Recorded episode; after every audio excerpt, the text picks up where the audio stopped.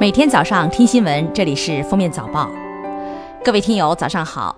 今天是二零一九年七月十三号，星期六。欢迎大家收听今天的封面早报。来看今日要闻：今年的三伏天，七月十二号到七月二十一号为初伏，七月二十二号到八月十号为中伏，八月十一号到八月二十号为末伏，共计四十天。八月八号立秋。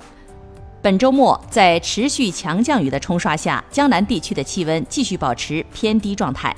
而在华北、黄淮一带，随着雨水的减少，阳光当道，晴热模式回归。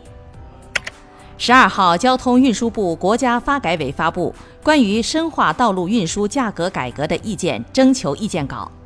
儿童优惠乘车政策方面拟规定，儿童携带有效身份证件以年龄为判定标准。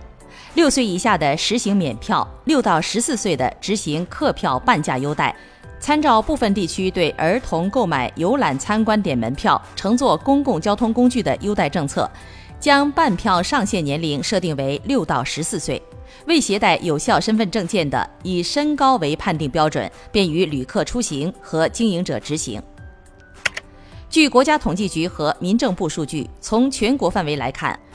二零一八年结婚率仅为千分之七点二，这个数字创下了近十年来新低。而且经济越发达地区的结婚率越低。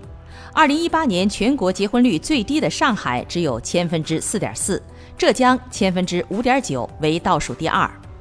专家分析认为，根本原因在于结婚人数的结构性减少。与此同时，全社会平均受教育年限增加，房价高企。就业竞争激烈，以及年轻一代毒性更强等原因，也都成为年轻人结婚路上的绊脚石。下面是热点事件。据四川阿坝州委外宣办官方微博七月十二号消息，松潘县七幺幺飞石砸中客车意外事故，已在巨石下找到四名失联乘客，四人均无生命体征，确认死亡。另一名受伤人员因伤势过重，抢救无效死亡。目前事故已造成八人死亡，十五人在松潘县人民医院接受治疗，一人转院成都，出院一人平安无人。近日有消息称，华为将在今年八月的全球开发者大会上发布鸿蒙系统。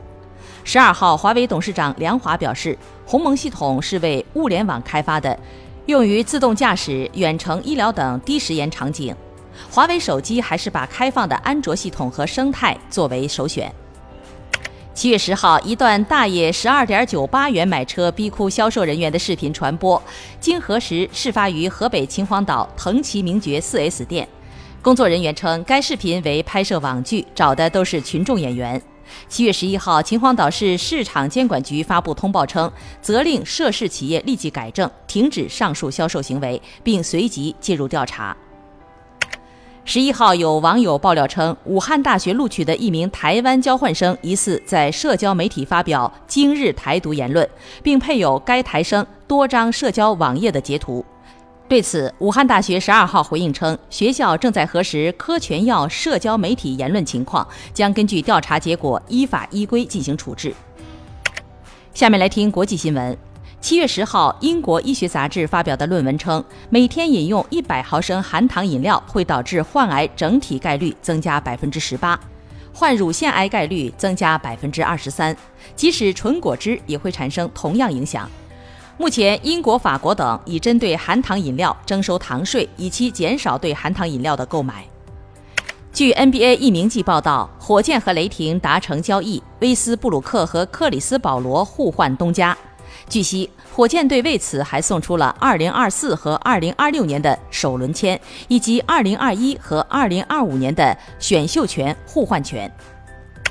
七月十号，乌克兰总统泽连斯基下令开放切尔诺贝利隔离区，为游客打造绿色参观走廊，并取消拍摄照片和视频的禁令。一九八六年，切尔诺贝利核电站发生核反应堆爆炸事故，事故造成至少三十一人死亡，三十五万人被迫离家逃难。据日本《每日新闻》七月十号报道，曾有过十年以上山口组成员经验的甲村柳氏，金盆洗手后在狱中苦学八年法律知识，终于在二零一八年秋天通过了合格率仅百分之三的司法书士考试。之后，他开了自己的法务事务所。感谢收听今天的封面早报，明天再见。本节目由喜马拉雅和封面新闻联合播出。